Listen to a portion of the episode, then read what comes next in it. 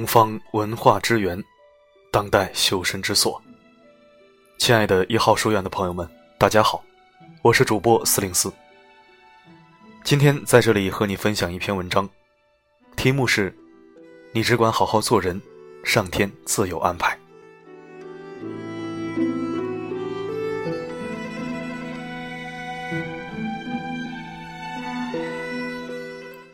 生活总会给你答案。一个旅行者在一条大河旁看到了一个婆婆，她正在为渡水而发愁。已经精疲力竭的他用尽浑身的气力帮老婆婆渡过了河，结果过河之后，老婆婆什么也没说，就匆匆走了。旅行者很懊恼，他觉得似乎很不值得费尽气力去帮助婆婆，因为他连谢谢两个字都没有得到。哪知道几个小时以后，就在他累得寸步难行的时候，一个年轻人追上了他。年轻人说：“谢谢你帮助了我的祖母，祖母嘱咐我带些东西来，说你用得着。”说完，年轻人拿出了干粮，并把胯下的马也送给了他。不必急着要生活给予你所有的答案，有时候你要拿出耐心等等。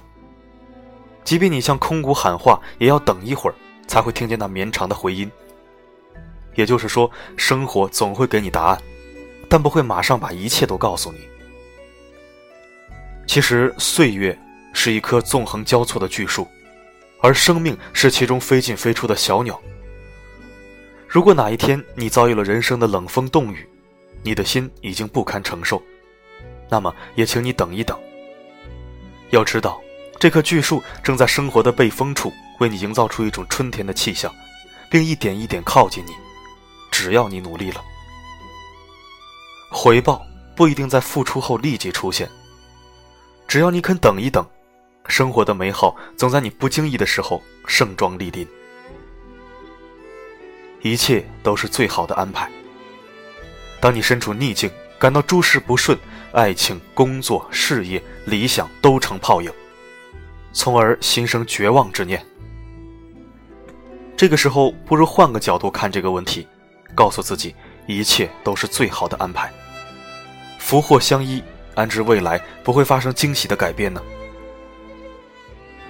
还有这样一个故事：有个国王喜欢打猎，以及与宰相微服私访。宰相最常挂在嘴边的一句话就是：“一切都是最好的安排。”一天，国王到森林打猎，一箭射倒一只花豹。国王下马检视花豹。谁想到花豹使出最后的力气扑向国王，将国王的小指头咬掉一截。国王叫宰相来饮酒解愁，谁知宰相却微笑着说：“大王啊，想开一点，一切都是最好的安排。”国王听了很愤怒：“如果寡人把你关进监狱，这也是最好的安排？”宰相微笑说：“如果是这样，我也深信这是最好的安排。”国王大怒。派人将宰相押入监狱。一个月后，国王养好伤，独自出游。他来到一处偏远的山区，忽然从山上冲下一队土著人，把他五花大绑带回部落。山上的原始部落每逢月圆之日，就会下山寻找祭祀满月女神的牺牲品。土著人准备将国王烧死。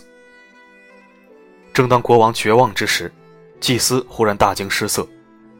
他发现国王的小指头少了小半截，是个并不完美的祭品。收到这样的祭品，满月女神会发怒，于是土著人将国王放了。国王欣喜若狂，回宫之后叫人释放宰相，摆酒宴请。国王向宰相敬酒说：“你说的真是一点也不错，果然一切都是最好的安排。如果不是被花豹咬一口，今天连命都没了。”国王忽然想到什么，问宰相。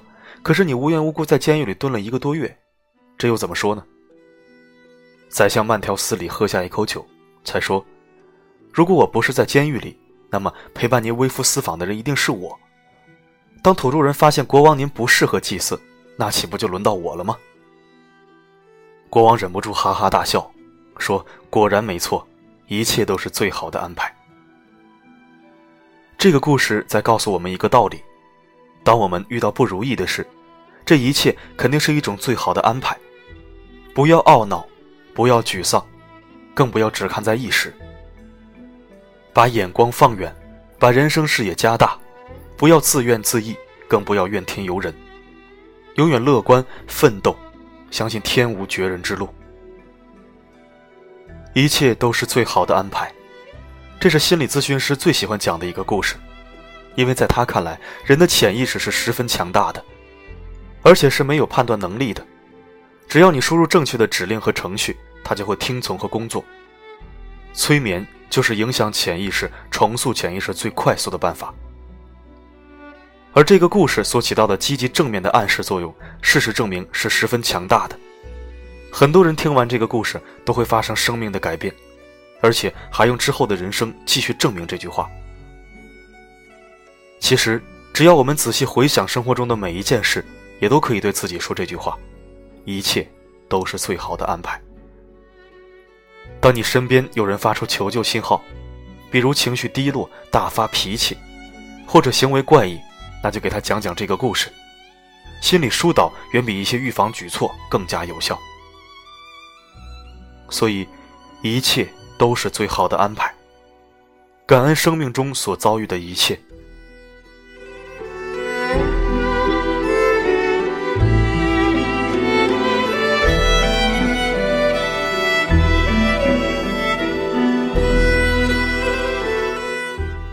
感谢您收听本期的节目。如果你想聆听更多国学经典美文，欢迎关注一号书院。如果想听到更多我的声音。可以微信搜索“四零四声音面包”，关注我的公众号。好的，今天的播送就到这里，我们下期再会。